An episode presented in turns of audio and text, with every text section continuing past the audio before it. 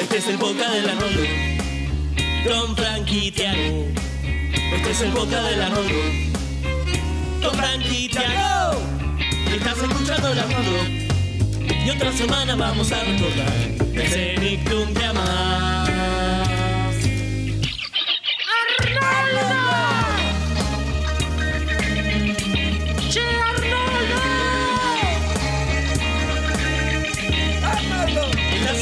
El.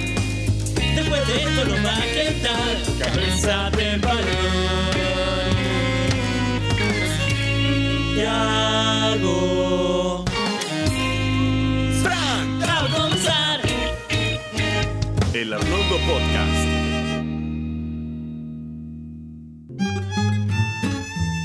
Buenos días, hombre pequeño. Arnold, oye Arnold, Oye, Arnold. Arnold, Arnold, oye Arnold. Buenos días, hombre pequeño. Buenos días, hombre pequeño. A un lado, malandrín. A un lado, malandrín. A un lado, malandrín. apártate cabeza de balón. Oye, Arnold.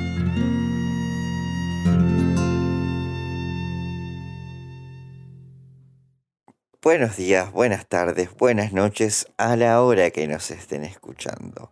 Esto es el Arnoldo Podcast, episodio 83.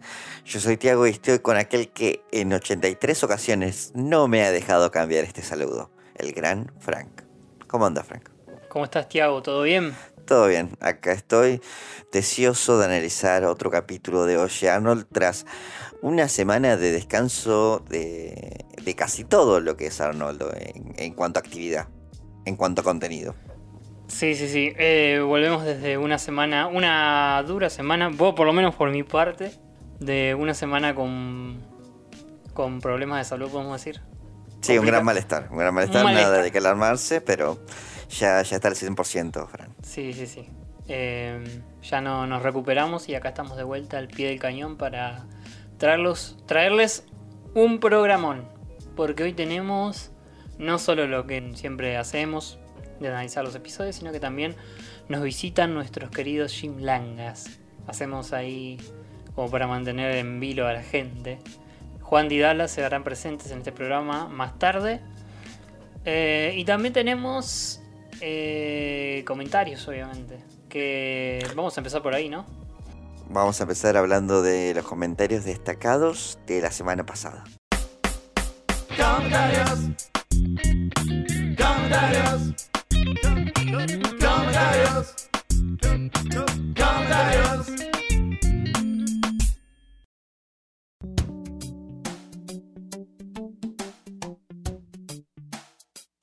Como siempre les recordamos que estos comentarios son en base a los episodios analizados en la entrega anterior, o sea, el juego de Gerald y el viaje de pesca.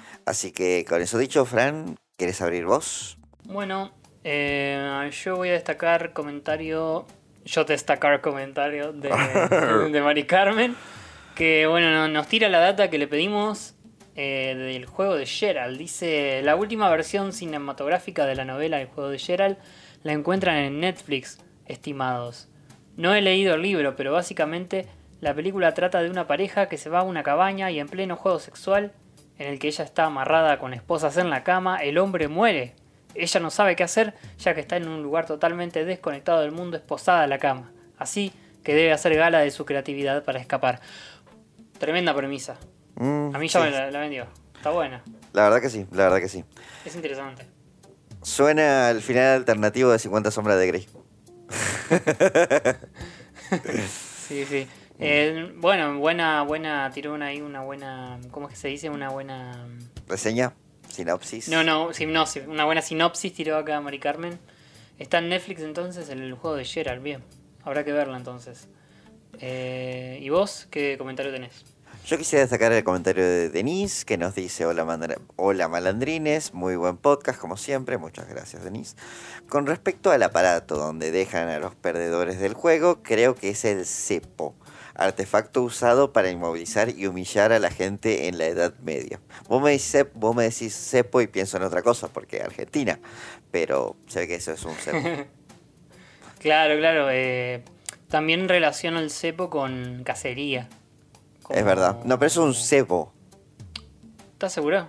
bastante. ¿Estás Pero seguro? Para mí es cepo. Pero bueno, sí, sí. Eh, puede ser para cazar osos o dólares, como, como quieras. Eh, yo lo relaciono por lo por Pokémon, en realidad, por los juegos, porque hay unos baratos que son el cebo en Pokémon y Ah, para, para traerlos más fácil. Mira, estamos a una googleada de distancia, pero no lo vamos a hacer. que acá los escuchan. Nosotros lo dejamos ahí. Bueno, y tenemos una nueva sección, que en realidad es una subsección de esta sección, que vamos a estrenar ahora y que planeamos mantener hasta el final, que es recibir audios que nos pueden mandar a nuestro Instagram, el cual es eh, a el.arnoldo. No- Si nos siguen ahí, nos pueden mandar un, por privado un, un audio, nos dicen que es para el podcast y nosotros lo escuchamos en el siguiente. Así que bueno, vamos a escuchar los audios de esta semana, que tenemos dos para estrenar.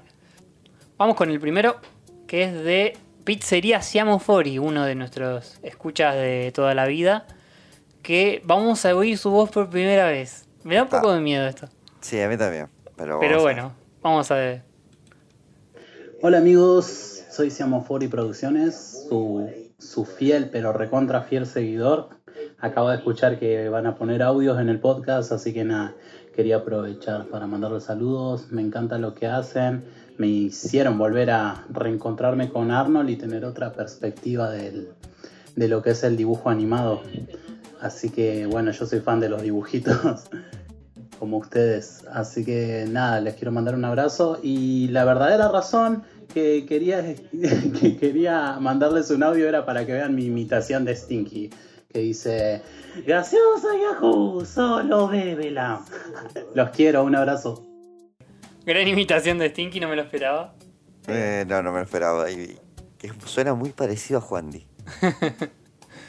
Deben ser de la misma zona, capaz, ¿eh? Quizá Pizzería Semafori es un Juan Di eh, mexicano o al revés. eh, Juan Di es un Pizzería Semafori argentino. Pero creo que Pizzería es argentino, che. Tiene, sí, tiene muy poca tonalidad mexicana para ser argentino, así que creo que dije todo mal. Pero bueno, eh, gracias Pizzería por el audio. El siguiente es de un escucha chileno que se llama Javier Sánchez, a quien le mandamos un saludo, y esto es lo que nos dice. Hola amigos del Arnoldo, aquí Javier Sánchez desde Chile. Eh, les quiero mandar un saludo gigantesco y mis eternos agradecimientos por el podcast, ya que estoy pasando por un periodo de mi vida de muchos cambios, partiendo de que, bueno, soy profesor y estoy trabajando en un colegio rural, eh, estoy viviendo ya de manera independiente y lejos de mi familia, y el podcast me ha ayudado a reencontrarme con mi lado infantil y recordar bo- bonitos momentos de infancia con esta bonita caricatura Hey Arnold, que más que entregar bonitas historias también entregaban valores y enseñanzas. Así que bueno, les mando un saludo gigantesco, muchas gracias por revivir esta preciosa infancia y poder compartirla. Siempre lo escucho en las mañanas, llegando al colegio, saliendo del colegio, y eso es vital para mí. Un abrazo gigantesco para los dos. Muchas gracias. Javier, muchísimas gracias por tu audio. Eh, nos encanta saber que, que un poquito hemos ayudado a hacer mejor tu día a día y es eh, parte del objetivo de este podcast. Así que nada, muchísimas gracias por el audio y te mando un saludo grande. Sí, sí, un saludo para Javier hasta Chile y para, bueno, para toda la gente que nos escucha de distintos países y también a la que se va sumando, que quizás va por el episodio 18, 19. Y cuando llega hasta acá, bueno, también que le lleguen estos saludos. Eh, nada, gracias a todos por los audios. Re- recuerden, seguimos recibiendo en nuestro DM de Instagram. Eh, son todos muy bienvenidos. Así cierra este bloque de comentarios y podemos ir a los episodios de esta semana, Tiago, ¿no? Dale, dale, vamos a los capítulos que competen esta semana. El cometa Sally pasa una vez cada 70 años. Pero el Arnoldo Podcast está todas las semanas en tu plataforma favorita. Búscanos como El Arnoldo en YouTube y Spotify.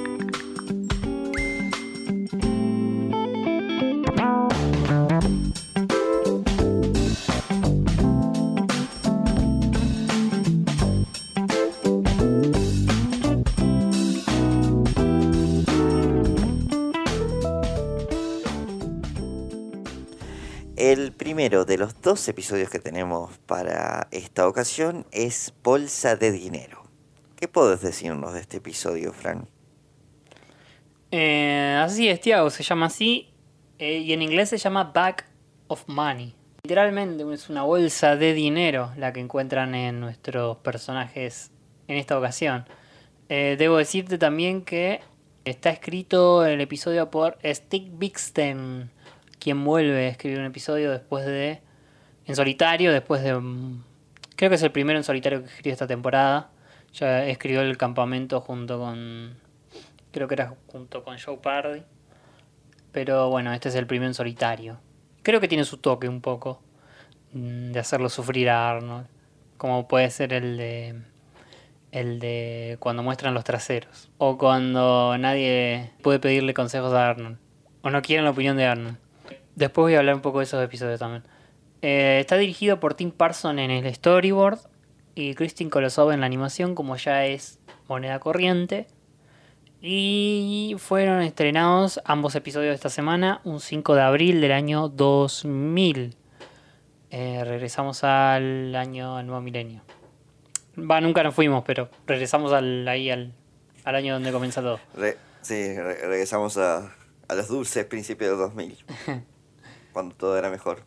Según mi nostalgia. Así que bueno, em, ¿cómo empieza el episodio, Tiago? El capítulo comienza con un plano abierto desde general de la ciudad, de los suburbios, eh, donde escuchamos las voces de Gerald, Sid y Arnold, quienes aparentemente están caminando, volviendo a casa por un callejón. Y vemos que vienen de un partido de básquet, donde Gerald le reclama a Sid que, que no sabe driblear, que no sabe mm, picar, picar la pelota. Sí, sí, votar, dicen en latino. Ujú.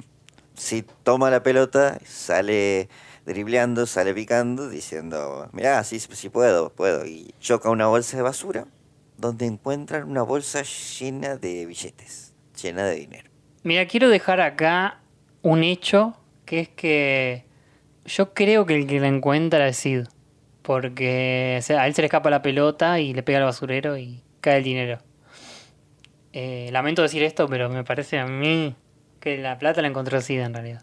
Pero bueno, estaban los tres justo, ¿no? Estaban los tres justos. Aparte, em, esta situación también es medio rara porque eh, a mí creo que recordarás que esta trama se usó en Duke, por ejemplo.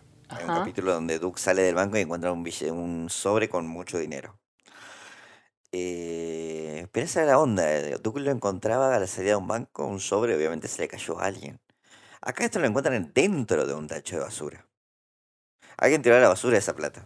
Claro, o la, de, o la dejó ahí para que alguien la, la vaya a La bu- buscar. para alguien la busque, claro. Claro. Este, pero bueno, el tema es que volvemos a un lugar conocido que es la Casa del Árbol, después de un, un tiempo. Los chicos cuentan 3.937 dólares en total, los cual Arnold propone devolverlos obviamente a la policía, pero Sid reclama, eh, reclama que los tiraron, dice. Y tiene razón, están en la basura. Técnicamente tiene razón, es verdad. Bueno, aunque bueno, la lógica nos diría que nadie tiraría dinero, pero obviamente era un punto de encuentro para droga, no me jodan. Sí, sí, bueno, y tiran un par de teorías ahí, pero ese dinero está más sucio para mí.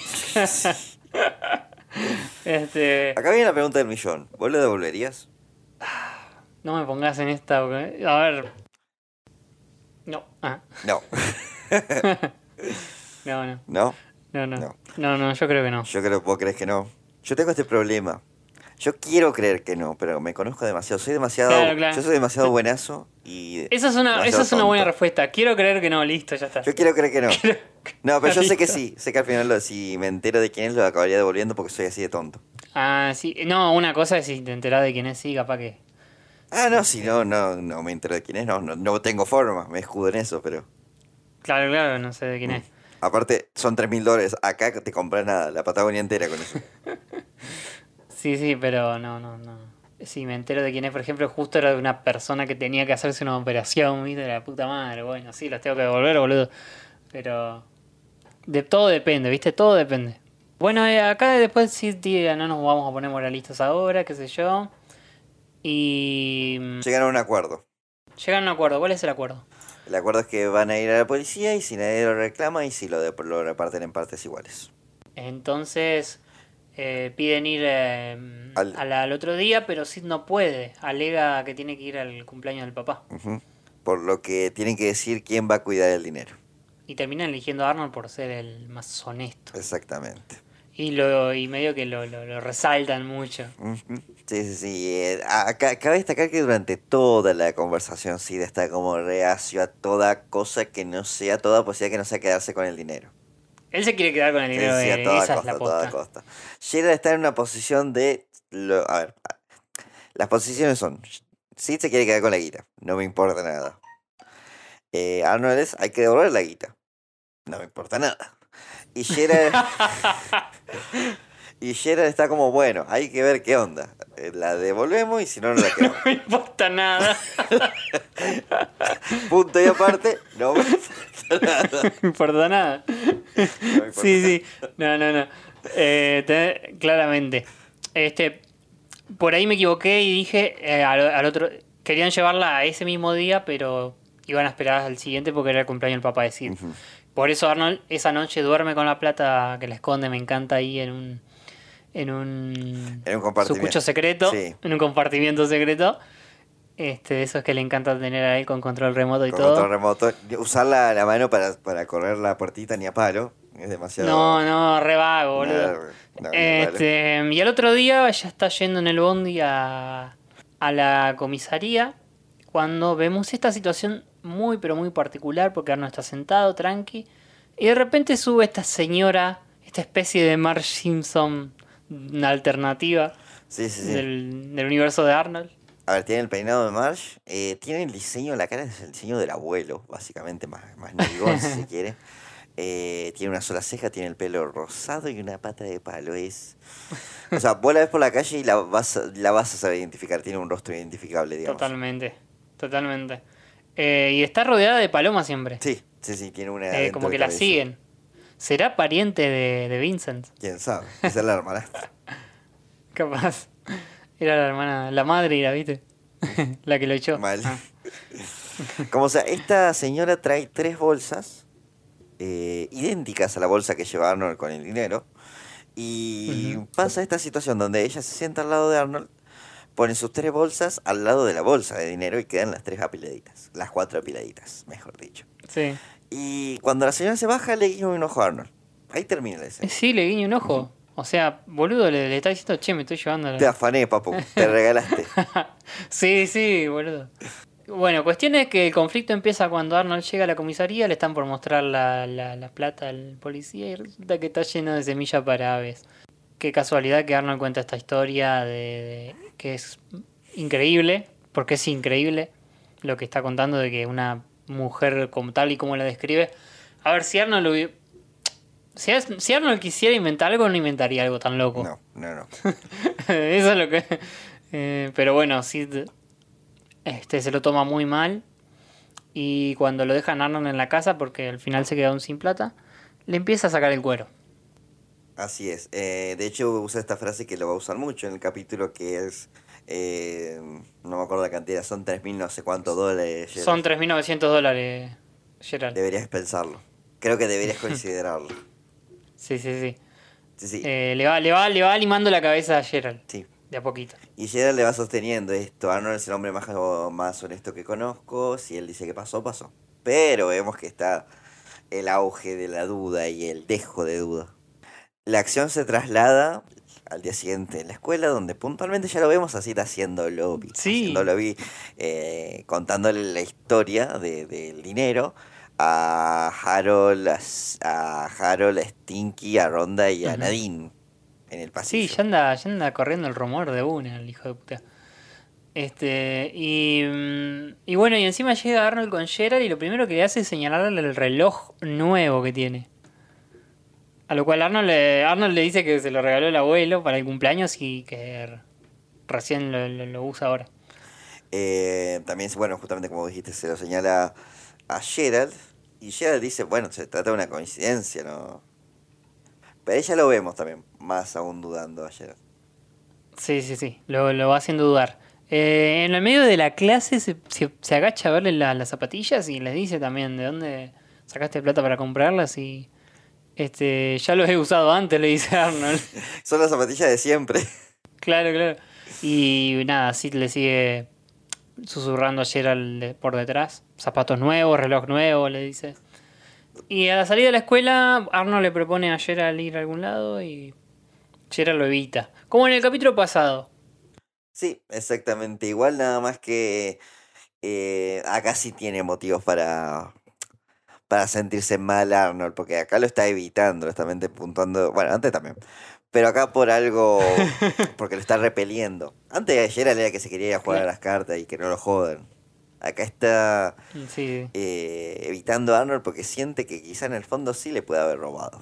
Y el Sid ya empieza a acosarlo porque se está comprando un helado y se mete adentro del camión mientras lo atiende el Jolly Oly Man. Y le, le dice, ¿de dónde sacaste 10 dólares? ¿Por qué no tenés de, no tenés de 100? Le dice. Sí, sí.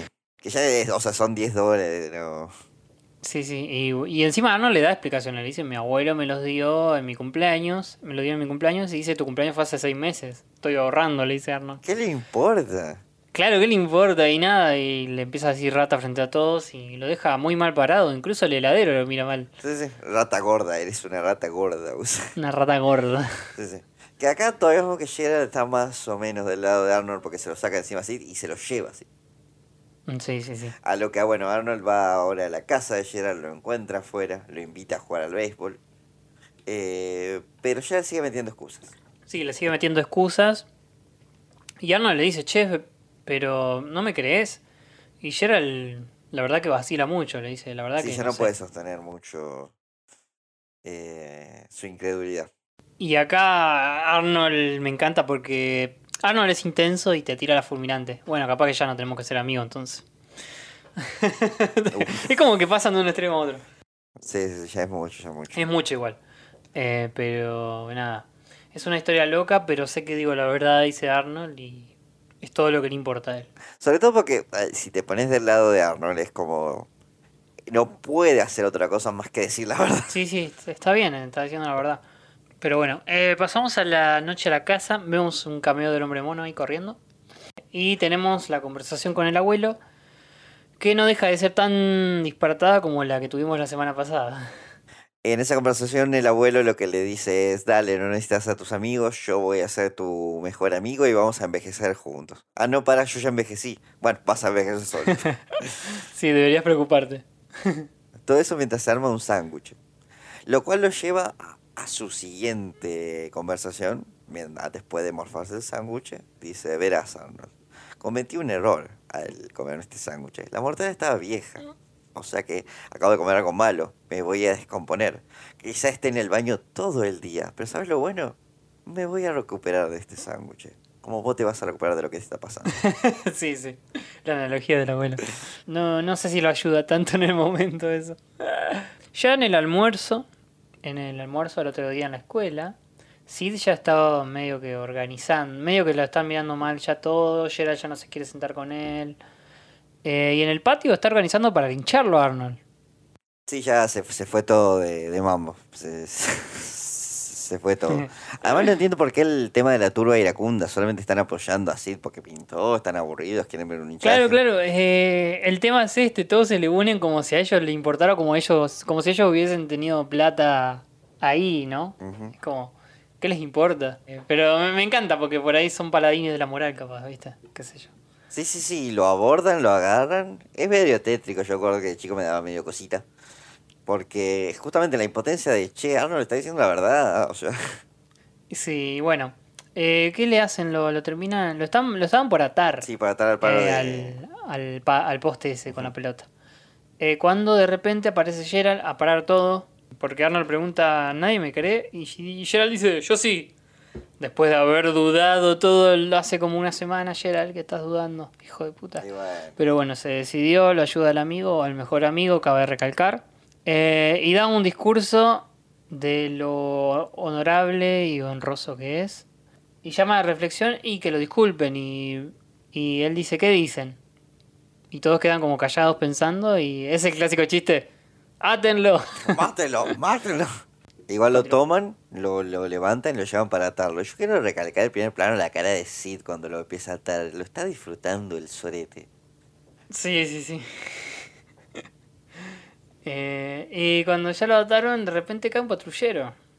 Cae un patrullero y vemos que sale del auto la señora Marge esta, de, de pata de palo, pero rosado y una sola ceja.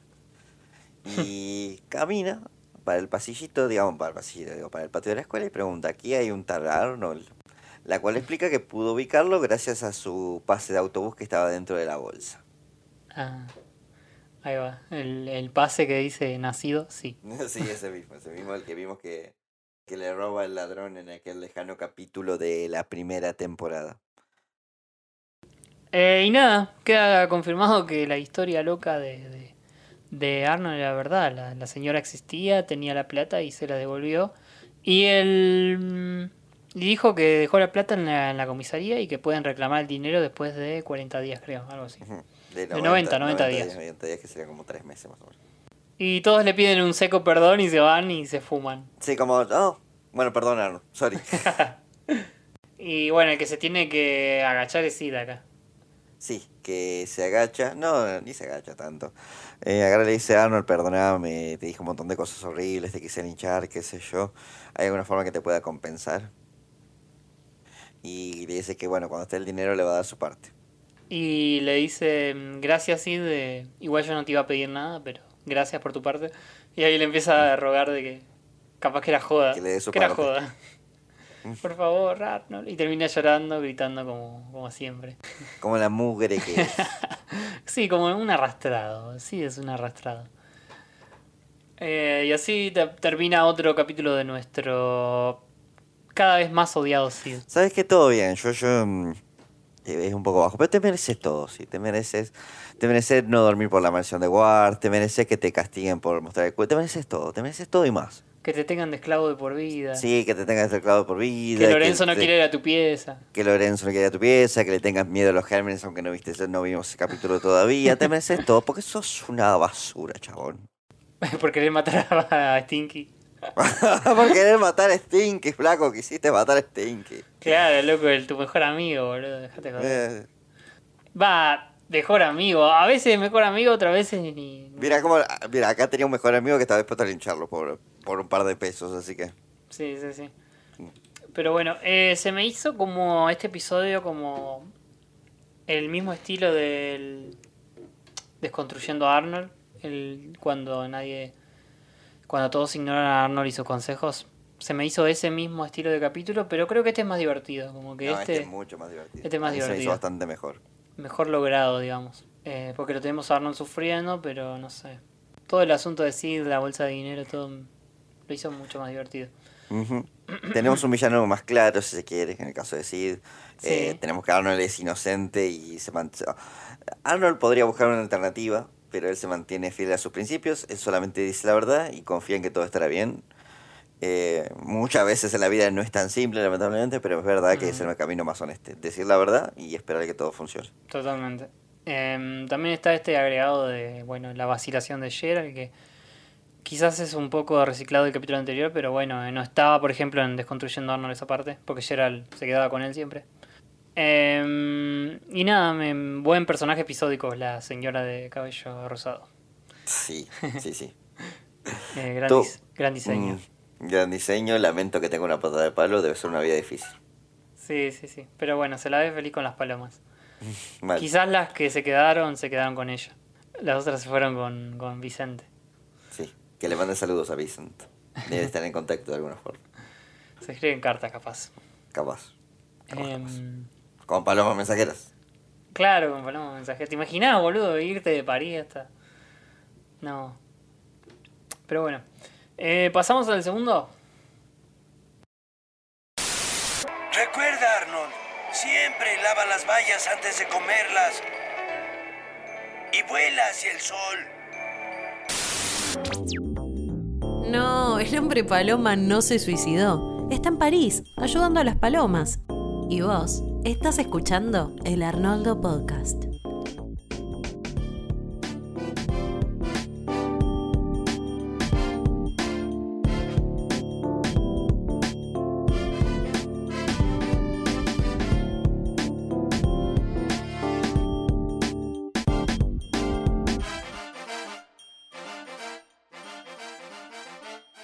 El segundo episodio de esta entrega es Director Simmons. Principal Simmons.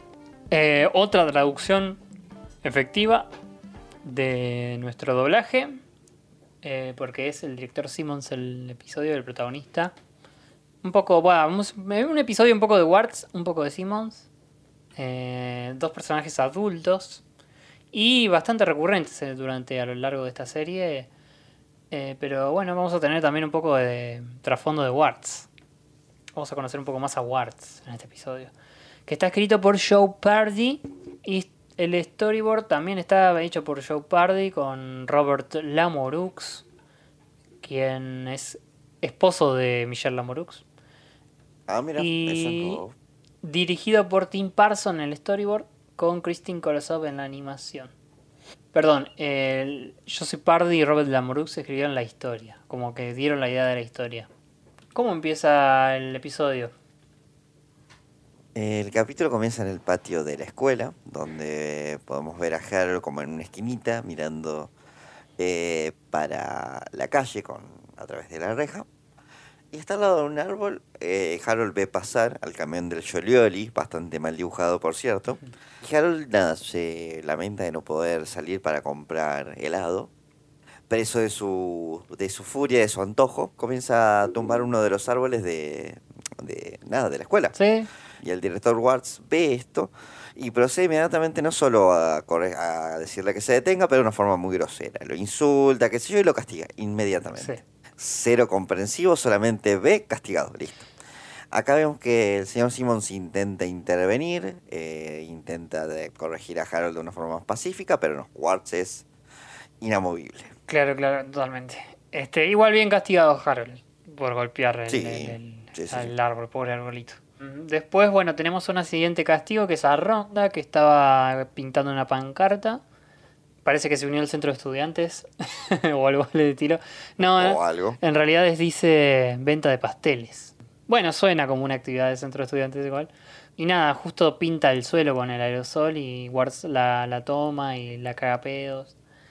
Eh, y le da como dos semanas de detención por... un- me- eso sí me parece un poco demasiado, capaz.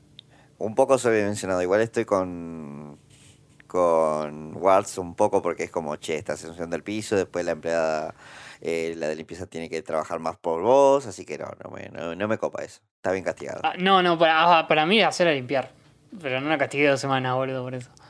También, también puede ser. Puede, sí, se puede limpiar. Así que bueno, eh, acá le vuelve a llamar la atención Simmons, pero Warts le da su discurso de por qué tiene que ser duro y mm, exigente, porque si no se lo llevan por delante. Que un poco tiene razón. Es verdad lo que dice Warts. En, en general, en la vida, para llevar a un montón, un grupo de personas o muchas personas o una institución se necesita un carácter, ¿no? Sí, No hay que ser hay firme. que ser firme. Más los niños. No, sí, Más sí, los niños. Este, es necesario. Sí, sí. Eh, Eh, no, no se, o sea, más. no puedes, no, o sea, se puede no dejar de ser comprensivo y todo lo que vos quieras, pero a la hora de tomar decisiones, nada, tenés que ser firme. No, tenés que ser firme y hay también este cosa, este temita. Los chicos muchas veces no miden, justamente porque no tienen la madurez mental para me- medir ciertas situaciones. Y a menos que... Y muchas veces nada. Ujú. Podés explicarle y acaban no entendiendo, a menos que... Que que sea, no, no te digo por la fuerza, pero hay que ser estricto porque al final del día tenés que sí o sí mantener el orden. Claro, claro. Em, aparte, a ver, yo tengo experiencia por eh, en aulas y todo eso dando clases, qué sé yo, y un poco sí, si bueno no te no impones tu presencia, un poco te, te llevan por delante. Es así. Eh, también está no tocar el otro extremo, de andar diciéndole cosas como le dice Warts a los chicos, que eso no está, no está bueno, que le dice Sí, sí, los insulta. puntualmente. animal y todo eso, cosa que no va. Pero bueno, esto pasa en esta escena, que es la que sigue, donde parece que hay un acto escolar, está el superintendente eh, visitando la escuela, superintendente Chaplin, que se asemeja al superintendente Chalmers, por alguna razón, de los Simpsons. Super Nintendo Chandler. Y el... acá el señor Warts eh, intenta que todos eh, canten eh, una canción institucional que es el himno de la escuela. Que, ¿Te lo acordás cómo es? Mi, escuela, escuela es es primero, primero, sus, sus colores también. Sí, eh, intentan cantarla. Así como nosotros, los chicos no lo hacen, medio que nadie le presta atención y amo como Yujin le, le hace, le da la... Está ahí como... Si le hace el aguante a Simmons, más que nada porque a Ah, Yujin le gusta cantar. a Warts. A Warts. Sí, le hace el aguante a Warts, más que nada porque a Yujin le gusta cantar. Sí, sí. Y... Y lo que vemos que es que a Harold, Harold le tira un avión de papel a Simmons y Simmons ni se molesta, le dice, che, Harold, guarda las bromas para el recreo. Pero eh, Ward sí lo ve. Ward sí lo ve y lo castiga. Ahí en el escenario en medio de todos. Sí, sí, lo castiga, le dice animal, le dice qué sé yo, y nada, se lo lleva de la oreja. No se lo lleva a Harold, sino a Sid, que fue el que, el que tiró el avioncito. Eh, y ahí es donde Simon empieza a decirle, medio preocupado, eh, miren, esto es lo que le estaba diciendo. Era Un poco buchón. Eh, che, mira, esto es lo que le contaba del director. Lo cual eh, medio que lo observa el superintendente. Antes de pasar a la siguiente escena, quiero destacar que el himno de, la escuela, que después los Shinlangas con los Shinlangas vamos a hablar un rato de himnos, pero este es una parodia, es una canción, o sea, la melodía es de una canción real de una universidad llamada eh, Cornell University, que se llama la canción Far Above Cayuga Waters. Y si la googlean y la encuentran en YouTube, eh, van a ver que es la misma melodía. Tan, tan, tan, tan, tan, tan, tan, tan. Así que no inventó nada el director Warts. Es medio ladrón, medio ladri. Medio ladri. Eh, ahora sí, vamos con la llamada de atención del superintendente Warts. Sí, vemos que lo está. eh, que el superintendente dice que está preocupado. Y dice, y el señor Simons también, y está Simons ahí de, de fondo, como sonriendo, como incómodo. Eh, buchón, como el buchón que es. Sí. Eh, igual no se toma esto de la mejor manera. No. Eh, hace bastante simple. Se va a su oficina, eh, comienza a agarrar una caja y comienza a guardar sus cosas, mientras agarra el megáfono y empieza a hacer un anuncio. Mientras hace este anuncio vemos a Harold castigado plantando un arbolito. Vemos a Ronda limpiando el pasillo, así que si Wars te hizo caso y la puso a limpiar. Y Wars básicamente está anunciando que si les parece demasiado duro, demasiado estricto, nada, renuncia. No, no lo van a tener a Wars para salvarlo. Sí, sí, básicamente renuncia en el altavoz. Eh, totalmente teatrero.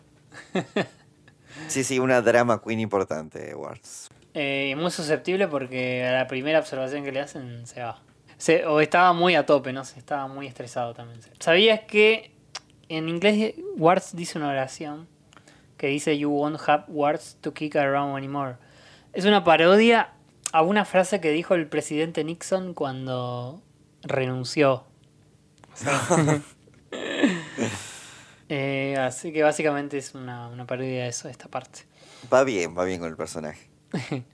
Eh, entonces lo tenemos a que se va el señor Warts por la calle y él y superintendente, ni lento ni perezoso, eh, en vez de hacerlo todo en blanco y esperar para tener a alguien que tenga la escuela y que los chicos este, tengan que esperar a tener director, le dice, che Simons, ¿querés ser director?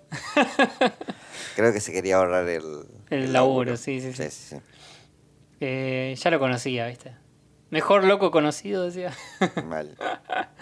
Y bueno, hicimos primero que nada duda, pero nada, al escuchar los argumentos del superintendente y del superintendente de que él fue el maestro del año, de que es atento con los chicos, que ya los conoce, eh, comienza a fantasear cómo sería el mundo si él fuera director. Y se imagina un mundo idílico donde nada, Pulkan, Wol- Wolfgang eh, le hace cocoyo Jim para eh, colgar una pancarta, donde Harold se volvió inteligente y aprende el doble, donde los chicos comen sano, Sí, sí. eh, donde cantan es- el himno. Sí, sí, sí. Eh, te empieza a flashearla. Sí. Así que nada, le gustó la idea. Se come el viaje. Sí, sí, sí. Y en un acto se anuncia donde mm, este anuncia sus cambios, como que ahora va, va a haber voluntarios donde pide voluntarios para ayudarlo y Vulcan lo, lo manda al frente a Arnold. Y nada, propone tarea voluntaria, cafetería con malteada gratis. Y dice estar abierto a las sugerencias y nada, medio que se vuelve un acto político ahí y, y todos lo, lo avalan. Medio que los chicos ya va, nada, a- eh, se atiza cuál, cuál va a ser el destino. Compraron, compraron. Y vemos después una pequeña secuencia de cómo Simmons acomoda todo a su gusto, pone flores en la oficina. Reemplaza la campana por un... ¿Cómo se llaman esas cosas? No sé, Eh, un, una... Es una, es una campanita también, no sé cómo decirle. No sé cómo se llama. Mi hija tiene un montón de esas. Un no xilófono, sé. ah. No, eso no es un xilófono. No sé. Una jirafa. Le voy a decir campana hippie. Campana hippie puede ser. Campana hippie. Bueno, empieza la campana hippie y empieza a servir verduras en... En el, en el almuerzo. En que el no le gusta eso a los chicos, no le gusta. Mientras tanto, Warts despierta y comienza sus. Vamos a decir su nueva, su nueva vida. Me encanta porque se asoma por la ventana y tiene gente en el patio y no sé qué onda. Hay un parque. Como que hay un mundo fuera de ser eh, director de escuela. Eh, me has acordado de Esponja cuando tenía que hacer el, el ensayo y mirar para afuera y estaban todos tomando sol, corriendo. Sí, yo no creo que hay que estar desempleado. Claro, a lo mejor cobra jubilación ya, qué sé yo. ¿Quién sabe? Bueno, lo primero que observamos es que los chicos están haciendo cola para hacer eh, la lista de sugerencias a Simmons, lo cual queda bastante ya en evidencia que lo hacen para perder tiempo de clase. Las sugerencias son más alocadas porque, bueno, Helga pide asambleas más largas, lucha profesional o alguien de carnaval, eh, Ronda pide manicura profesional, Harold pide chocolatada y papel suave en el baño.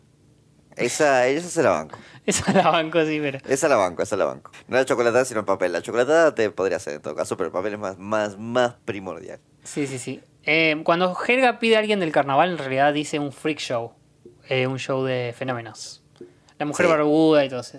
¿Te acordás como cuando eh, eh, cuando Phoebe se vuelve la vigilante del aula? Que Ajá. dice, no me, no me gustan los circos. no, íbamos a ir al circo y dice, no, no me Sí, gustan los sí, payasos. sí. Eran Sí. los Monster Trucks, algo así. Sí, sí, sí, me acuerdo. Mm. Bueno, eh, después vemos a Simmons intentando... No, después vemos a, a Warts, quien está caminando con el día soleado, disfrutando de ahí de no hacer nada, y se topa con un karaoke. Que bueno, después veremos el desenlace. Mientras tanto, Simmons intenta hacer cantar a los chicos eh, un nuevo himno con una nueva letra más suave, más adaptada, pero nadie lo respeta y se van. Y ahí Simmons se empieza a preocupar. Se le está saliendo de control todo. Eh, se lo dice a Arnold y Arnold le dice, nah, yo no diría eso. Y aparece Curly colgado del de ahí de una de las, bolsas de harina esas. Sí, sí, que esa que se, en teoría creo que son para sostener el, el telón. El telón. Lo siguiente que tenemos es que los chicos están en el pasillo, vemos que Simmons está ahí de fondo hablando con Laila y Wolfgang le pone la traba a Yushin. Simmons al ver esto eh, le dice, Wolfgang, eso que hiciste fue horrible, por favor, de, de- discúlpate con Yushin. Y Wolfgang simplemente le dice, no, No. no me pinta. Eh, y nada, queda ahí de, de seis. Y bueno, la siguiente escena que tenemos es la escena de Warts cantando en el karaoke vestido ahí música disco. Esta canción que en inglés se llama I Will Prevail. En latino la tradujeron como Resistiré. Que es una clara parodia a I Will Survive. Que también, bueno, vamos a dejar que los finlangas hablen más a fondo de esta canción. Pero yo quería recalcar que es una gran escena en el karaoke, que está repleta de personajes adultos conocidos. Tenemos, por ejemplo, a Tish y el entrenador, el papá de Yushin, Bernicelli. Los papás de Phoebe, sí, sí. Me parece que estaba la, la, la Annabelle, pero no, no está. No, no, no. Em, hay una, una mujer de traje también, que era la... Creo que era una de las ayudantes del alcalde. Sí. Em, Y nada, la rompe Warts en el karaoke, se termina llevando el primer premio. Y sale y al toque se topa con la escuela y se larga a llorar de rodillas. Y acá vemos cómo este, es, y tan- es muy importante en su vida la, la- la- la escuela. No era Sí, es su que. pasión, Es, su pasión. Lo que lo lleva a, a recrear su propia oficina en la casa. Sí, ya raya en lo psicótico un poquito, pero... Eh, hace, le pinta todo, la- o sea, la deja igual. Sí, sí, sí, la deja exactamente igual. Eh, hasta vemos que, bueno, iza la bandera de la Pública 118 y se pone a cantar él solo el himno de la escuela. Mientras... Sí, mientras llora, Sí, mientras pobrecito. Me da mucha pena el director Warts en esta parte. Mientras tanto volvemos a la escuela y es una Anarquía total. Sí, sí, está sacado de una película cyberpunk. Vamos a ver, vamos a ver algunos detalles. Por ejemplo, tenemos a Park corriendo con un pollo en la cabeza. Acá aparece el lagarto de, de Helga, llegándose a Yushin. Sí. Yo no lo llegué a ver. Eh, lo primero que aparece, el lagarto de Helga, el monitor, llevándose a Yushin del pie. Hay un mono vestido como Sid, eso sí llegué a divisarlo. Ay, sí. Tenemos ahí volando de un lado a otro. Perros corriendo también. Ah, eh, Harold con un altoparlante. Después tenemos a, este, a todos ahí los de sexto, los más grandes, usando una bandera como una cama elástica donde lo- los hacen saltar a Laila y a Brainy. Ya, la idea de Brainy, sí, está Helga ahí también. Está Helga y Sí, Harold sí, y Wolfgang y, y María. Y María. Eh, Sí, vemos que bueno, Yushin la meten en un casillero, es lo más suave que le pueden haber hecho. Y nada, Simmons inútilmente intentando poner control. Me parece a mí o Harold le saca el, el megáfono. El, el altoparlante sí se lo saca. Se lo saca, se lo saca. Eh, y entra a su oficina para resguardarse y se encuentra con Curly cortando flores con un propulsor. En el que sale volando. Sí, sí. Sale volando usando una un extintor como, como mochila cohete. Sí, sí, está, está re loco. Eh, y mm, entra, se esconde abajo del escritorio Simmons y Arnold entra a ver cómo está. Cabe destacar que el juego también está bastante destruida, están todas las paredes pintadas, hay grafitis, eh, está todo hecho destruido. Eh, yo me pregunto por qué los chicos siguen yendo siquiera, o sea, ya, está, ya es divertido ir a la escuela. Claro, es divertido, por eso van. este, mm, Arnold se encuentra entonces a Simon escondido bajo la mesa, le dice que es un trabajo difícil y eh, justo me encanta cómo le tiran una, una bomba de olor mientras están hablando y Arnold la saca y la tira para afuera de vuelta. Y Simon medio que se arrepiente de haberle quitado el trabajo a Warts y Arnold le da dos opciones, le dice. O le pedís que vuelva o te quedas en el escritorio para siempre. Y Simon medio que, que tarda en contestar. Y Arnold le dice, señor Simmons, para Arnold, que estoy pensando, le dice. Estoy pensando a ver cuál es la mejor opción. Eh, o sea, mira, la pensó porque bueno, tenía que ir a pedirle perdón a Warts. Pero nada, terminan yendo. Terminan yendo, mientras tanto Warts está jugando que le pone un castigo a una muñeca. A una muñeca. muñeca. A una muñeca.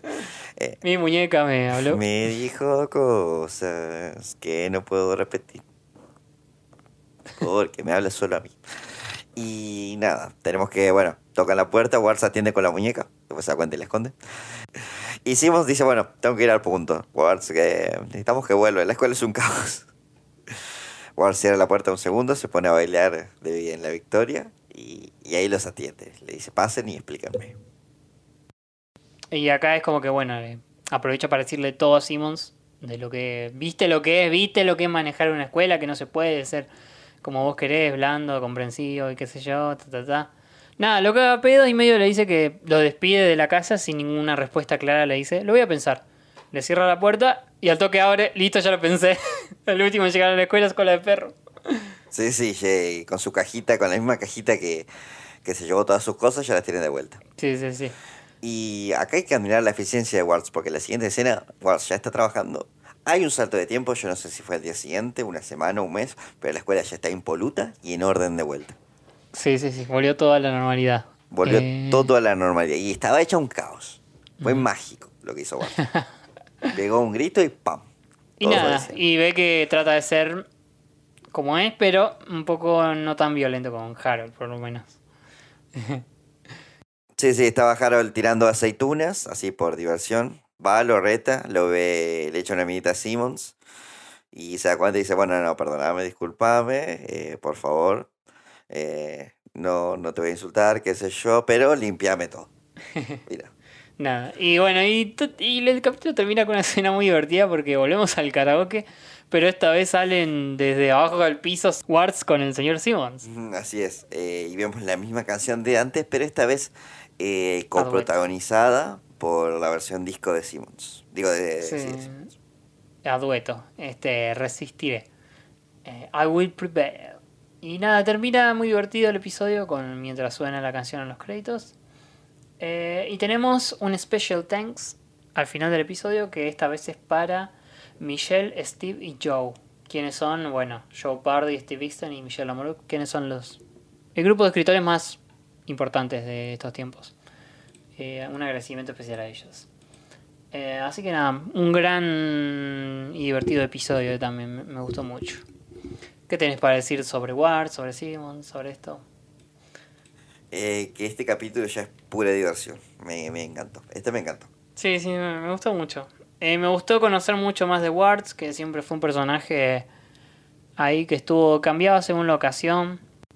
Eh, sí, a mí me gusta la, la dupla. Son un proto Burns Smithers, pero mezcla Homero Simpson también. Superintendente Charme con Skinner.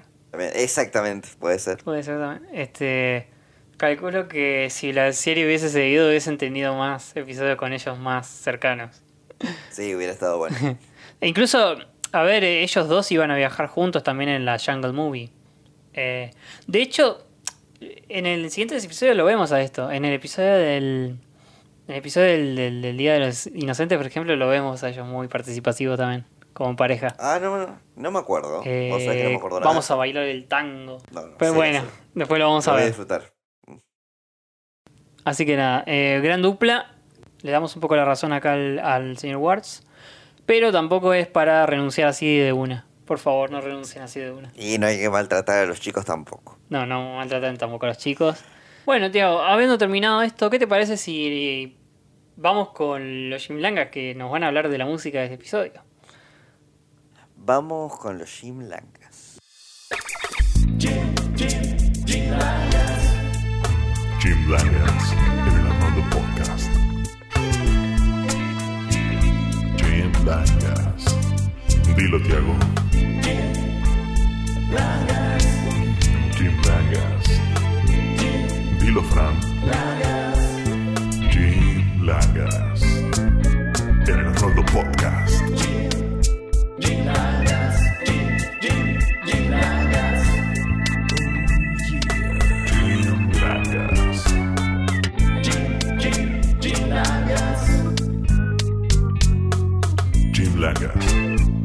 Arnoldo Podcast.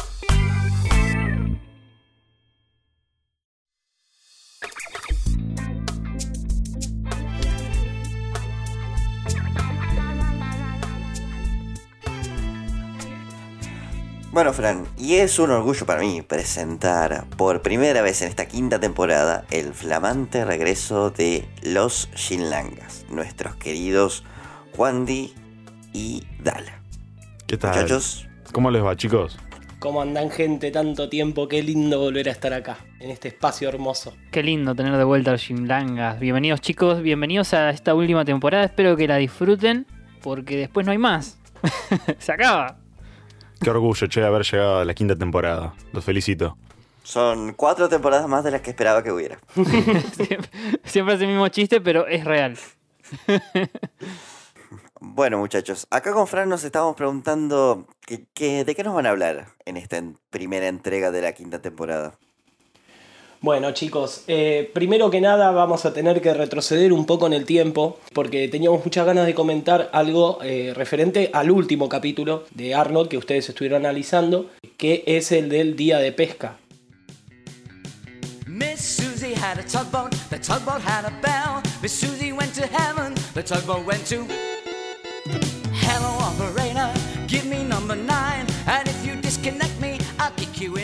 Que en el que se pueden escuchar algunas canciones de campamento, las típicas canciones que uno canta cuando se va eh, a acampar a algún lugar.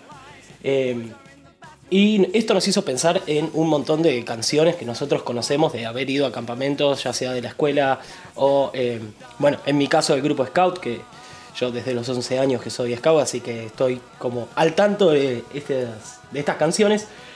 Y estuve viendo que estas canciones se podrían dividir en dos grupos que son las que más hay, que son canciones de repetición, en las que alguien dice algo y el resto lo repite. La típica na na na na na na na na na na na na na que esa Una pequeña observación, Juan, o pregunta si se quiere. Este tipo de canciones tienen como objetivo básicamente que los chicos no molesten. Claro, que no molesten en el camino, que se entretengan y a veces hasta con un enfoque más educativo, como para que sea educativo para ellos, que ahí pueden estar las que serían las canciones acumulativas, que son canciones en las que se canta algo y se van añadiendo elementos a lo que se va cantando con cada repetición. Cada vez que vuelvo a repetir la canción, añado un elemento nuevo. Ejemplos para este tipo de canciones, eh, Sal de ahí, chivita, chivita, gitazo. Hay un balde en el fondo de la mar, que también se van acumulando cosas. Y no sé, ¿cuál se les ocurre a ustedes? Me imagino que han ido de campamento en algún momento. Aceleren el motor, aceleren el motor. Ah, esa es ¿No, más, claro, esa es más canción de autobús, canción de, de micro. Yo solo recuerdo canciones de autobús, de colectivo para mí. Esa de, a ver, a ver, Juandi, como mueve la colita. colita. Si no La la, mueve. mueve, la tiene paspa. Y estaba el preceptor cantándote esto, ¿viste? Re fuera de época. Re turbio el, pas- el paspadita ese. Bueno, y, en resumen, con estas canciones nos traen nostalgia de, de- de buenos tiempos que hemos pasado al aire libre. Y es muy curioso el tema de que es, es mucho. se transmiten por tradición oral, de boca en boca. Y no, no mueren esas canciones. En los campamentos de hoy en día se cantan las mismas canciones que se cantaban cuando nosotros éramos chicos, íbamos en el micro o salíamos de excursión. Y es algo que a mí me, me genera mucha curiosidad. Pero bueno, eso referente al capítulo anterior. Porque en este capítulo Hablando de este capítulo, eh, al inicio nos muestra que la Pública 118 tiene una canción institucional, que en inglés la llaman canción del espíritu escolar. Un himno, básicamente. Un, un himno, podría ser un himno. Creo que sería apropiado comenzar cantando nuestra canción escolar. Mi escuela es primero, sus colores también. Es Sus horrible, reglas las respeto con mi corazón. Ahora. Mi escuela es primero, sus colores también. ¡Canten todos! Sus reglas. En realidad, un himno es un canto eh, que expresa sentimientos positivos, de alegría y celebración, muy similar a lo que conocemos como una oda. ¿Sí? Es una costumbre humana muy antigua que se sabe de, eh, de algunos registros desde el siglo III antes de Cristo incluso. No es la única institución que tiene canciones así. De hecho, una de las más conocidas, eh, bueno, la, Universidad Harvard, que es de las universidades más conocidas, tiene su Fair Harvard. Me pareció curioso este dato de que tengan su propia bandera y su himno o su canción institucional. Y nos hizo pensar, nos, nos hizo recordar a nuestros, eh, nuestras pequeñas personas a los 12 años, a las 7 y cuarto de la mañana, muertos de frío, todavía de noche, cantando nuestra, nue- nuestra, nuestro saludo a la bandera. Y charlando con Juan y otras personas nos dimos cuenta que teníamos distintas costumbres. Por ejemplo, en mi colegio, en mi caso, yo cantaba eh, el saludo a la bandera de Lito Vitale y lo, lo canta Fabiana Cantilo. Cosa que es hermosa, pero me deprime. No sé si porque me recuerda a, pasar frío y me duele la panza y, uy, la cartulina, no la traje. Bueno, todo eso me viene a la mente cuando la escucho. Y además porque para mí, por la instrumentación, es la Cris Morena de las canciones patrias. Salve Argentina, bandera azul y blanca, girón del cielo en donde impera el sol. a mí me suena a que esa canción, si existiera el Super Bowl acá en Argentina, eh, subiría Fabiana Cantilo en el entretiempo a cantar esta canción. Los Palmeras tocarían en realidad. Sí, mal. No, sería Lali, sería Lali. Claro, Lali o los Palmeras. Lali.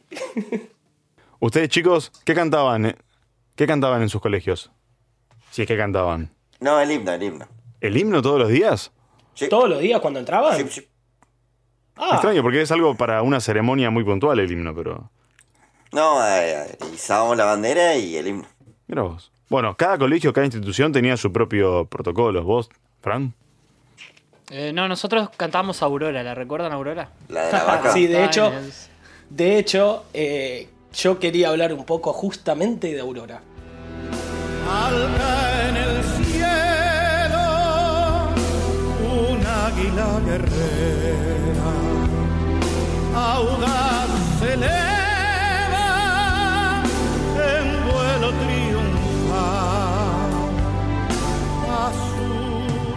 Eh, que es una canción que, yo recuerdo haberla cantado mucho cuando entrábamos al colegio. El himno nacional sí estaba más reservado para los actos escolares. En los actos siempre se cantaba el himno nacional y alguna que otra marcha a la bandera. Pero Aurora es una canción que a mí siempre me pareció un hitazo de, la primaria y que era mi canción favorita de todas las que cantamos, porque era distinta a la demás. Tiene una letra que habla de un águila, pero averigüé que esta canción es parte de una ópera, que justamente con el mismo nombre, que se llama Aurora, escrita por eh, un compositor italiano llamado Héctor Paniza, eh, entre, que vivió entre el siglo XIX y el siglo XX. Y esta ópera la hizo por encargo para el, eh, para el aniversario de los 100 años de, de la Revolución de Mayo, para 1910. Y la estrenó en, en septiembre de 1908 en el Teatro Colón de Buenos Aires.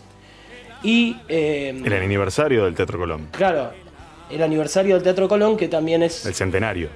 Sí, eh, y el centenario de, de- de la Revolución de Mayo, justamente. Es una ópera que trata de una, una pareja que se llama Mariano y la chica se llama Aurora, que eh, vivían en 1810 en Córdoba eh, y que Aurora era la hija del jefe de las fuerzas españolas de ese momento. Y todo transcurre en la lucha por la independencia y hay cameo de Liniers, de Güemes y trata sobre eso la historia. Es una parte que habla de un águila justamente, pero que al traducirla eh, termina hablando de una bandera y de un águila al mismo tiempo, pero con palabras muy raras que nosotros de chicos no entendíamos como, eh, qué sé yo, el áureo rostro imita y todo eso. Perdón, centenario no, eh, inauguración era. Pero bueno, eh, a mí me interesaría mucho saber qué es lo que hacen en los actos escolares en los otros países de Latinoamérica que escuchan acá el podcast, así que vamos a invitarlos a que en la sección de comentarios nos escriban qué eh, hacían en su escuela, si cantaban, si decían una oración. Hay, hay veces que dicen una oración a la bandera aburridísima, que me parece un desperdicio pudiendo cantar. Pero queremos que lo dejen ahí en los comentarios eh, para que los leamos y que sepamos qué anda pasando.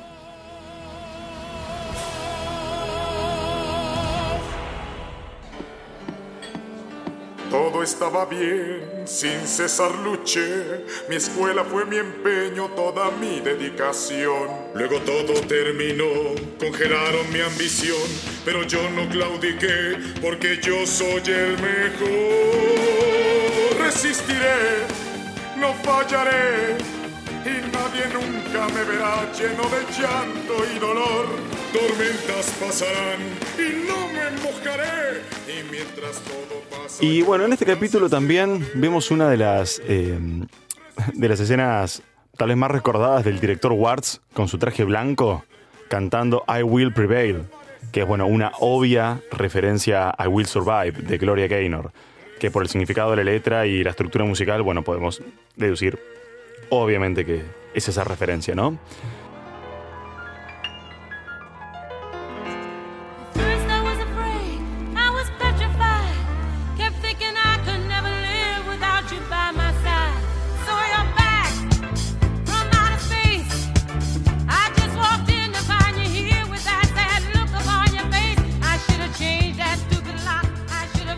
Este tema es un emblema de la música disco. En el último Jim Langas hablamos un poco de este género cuando analizamos el opening de Sakura. ¿Se acuerdan de- del opening de Sakura que les contábamos de, de del wow en la guitarra y esos detalles? Bueno, este género musical se desarrolló fuertemente en Estados Unidos en los años 70.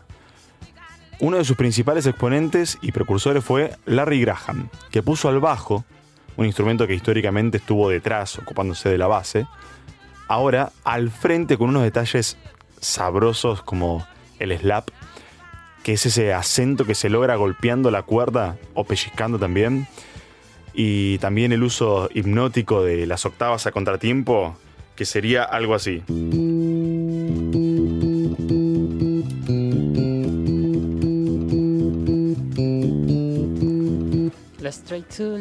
Es un recurso muy muy usado en la música disco.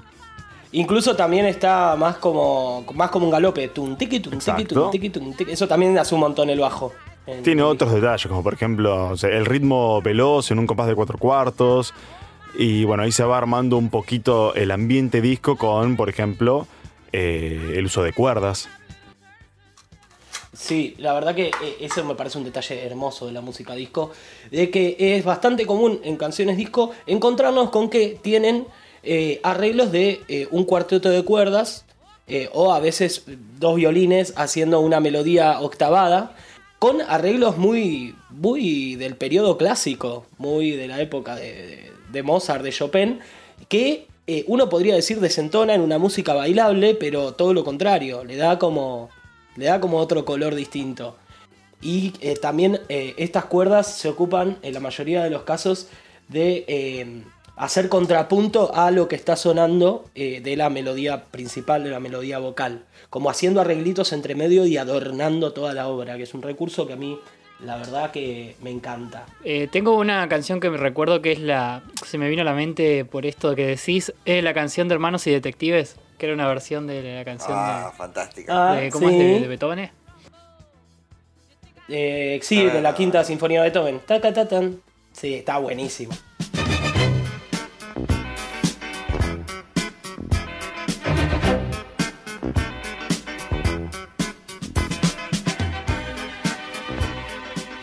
Verdad que sí. Buen ejemplo, ¿eh, Frank? Eh, la verdad que no, no lo hubiera pensado. Y soy muy fan de Hermanos y Detectives, ¿eh? Muy fan. Hasta que no lo dijiste no tenía el opening en la cabeza de Hermanos y Detectives. Que de hecho es una, es una, es una canción de un chabón que la, la agarraron, o sea, no la hicieron para hermanos y detectives. No. Bueno, eh, y, y acá en la música disco, eh, yo tengo muchas ganas de contarles eh, que he descubierto que hay una especie de subgénero eh, que comenzó en la música disco y que después se fue desperdigando por otros estilos musicales. Que no sé si tendrá un nombre oficial este subgénero, pero que yo lo nombré prosa épica. Ahora lo tiene. Eh, prosa épica. ¿Qué vendrían a ser estas canciones que yo he nombrado prosa épica? Son canciones que comparten una serie de recursos en los que obviamente está incluida la canción que nos compete eh, en este momento, que es I Will Survive, que siempre me hace acordar a Resistiré, que agarraron la misma canción para la novela Resistiré y la adaptaron lo suficiente como para no comerse un copyright. Pero también hay otras canciones que comparten ciertos recursos eh, musicales. Uno de estos recursos eh, armónicos de, que respectan a los acordes de la canción se da porque usan una progresión de acordes muy común también en el periodo clásico, que es la progresión de acordes por eh, cuartas o por quintas o por el círculo de quintas, eh, se le puede llamar. Que ahora, espero que lo lleguen a escuchar, el bajo de estas canciones hace una figura que es igual todo el tiempo, pero se desplaza hacia abajo o hacia arriba si se quiere. Serían eh, estos acordes. Este es el bajo de los acordes.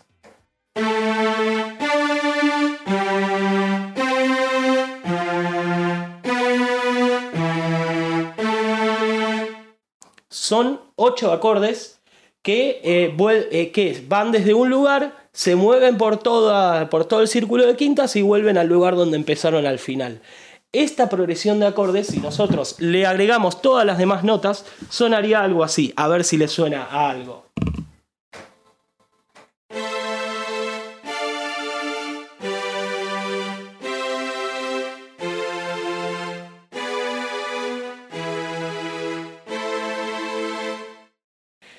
Estos acordes eh, se pueden hacer varias canciones que, como les comentaba, de la prosa eh, épica, empiezan eh, muchas de ellas exponiendo la melodía principal del estribillo con estos acordes de manera tranquila, por ahí con unas cuerdas, por ahí con un coro, y después explota toda la música disco a full. Temas en los que pasa esto. Holding Up for a Hero de Bonnie Tyler, la conocen, que la que canta la madrina al final de, de Shrek. Eh, no tiene necesariamente estos acordes, pero eh, es similar la progresión de acordes y coincide esto de que empieza como de manera muy épica. Son canciones como empoderadoras que te dan ganas de comerte el mundo y, levantarte y de pelear.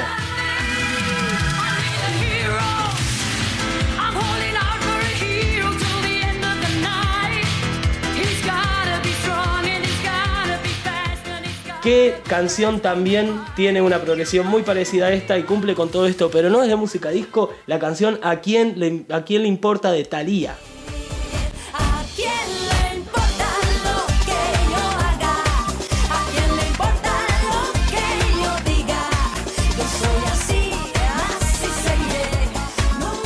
también pasa eso y también es una canción empoderadora y para mí entra en este subgénero de prosa épica eh, de estas canciones que comparten eh, esto. Y después, bueno, eh, si estamos hablando de disco, tenemos que mencionar canciones icónicas del disco como Staying Alive de los Gees. Es imposible no nombrar a los Gees si estamos hablando de música disco. Tenemos eh, el tema Last Train to London, que también es un, es un himno de la música disco. Te puedo nombrar otro que no es de disco, pero que sí tiene relación con el disco y fue muy famoso justamente por incursionar en el disco. ¿Ya quiere dejar de decir disco? En el disco Dynasty de Kiss del año 79, si recuerdo bien, eh, se incursionó bastante con ese, con ese género, por lo cual tuvo bastantes detractores también. Causó revuelo en los fans porque el disco en su momento fue un tipo de música relacionado con el cachengue, con el baile, con algo que era simplemente para moverse y no tenía más profundidad que esa. Más o menos como ahora se lo tilda al, al reggaetón, ponele. Bueno, tuvo ese recibimiento, parece ser. Y el disco I Was Made for el, tema I Was Made for Loving You tiene esa entrada con el bajo jugando con las octavas, como había dicho. eh,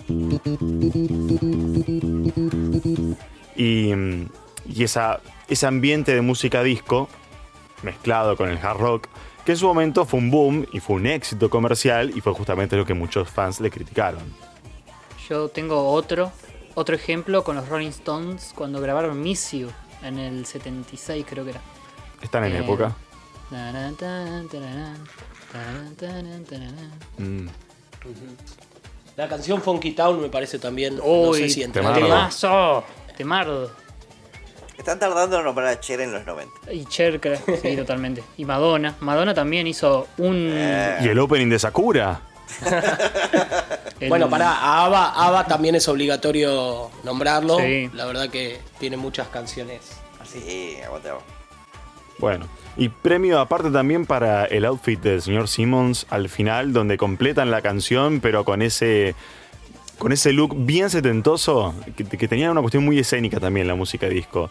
Y bueno, lo llevaron bien ahí en ese outfit. Son, un- son un Village People de dos. ¿Hay una ref en el atuendo de Simmons o...? Seguro que sí, pero no sé cuál. ¿Vos lo sabés? Si alguien la sabe. Que la dejen en comentarios. Bien, bueno, y eso es todo por nuestra presentación de los Jimlangas. No le queremos robar más tiempo. Eh, los felicitamos por, eh, por haber vuelto en esta quinta temporada y por el crecimiento que están teniendo en las redes. Es increíble.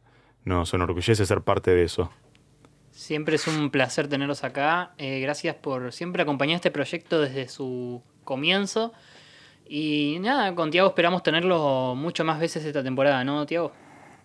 Sí, por favor, son bienvenidos. Esta es su casa, tanto como la nuestra.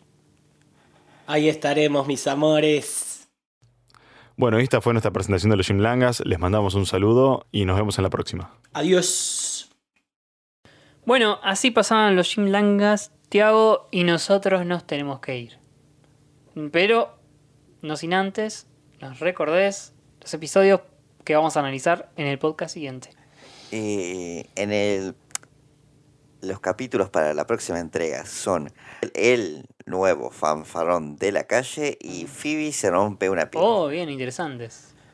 Uno vendría a ser eh, el Arnoldverse. El Arnoldverse. O si se quiere. Sí, a mí me recuerda también el título a New Kids on the Block. Sí, totalmente. Sí, sí. ¿Por qué no?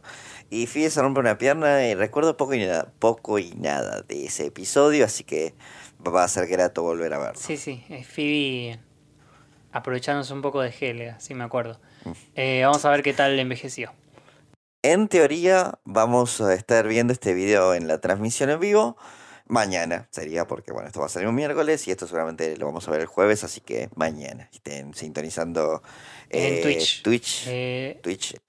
em, ahora sí, Tiago, nos despedimos. Bueno, amigos, bueno, amigas, esto ha sido todo por esta ocasión. Muchísimas gracias por escucharnos y sin más que agregar, yo soy Tiago y nos vemos la próxima. Gracias, Tiago, por acompañarme. Gracias a todos los escuchas. No olviden lavar sus vallas antes de comerlas y volar siempre hacia el sol. Nos vemos en el podcast que viene. Ya se terminó.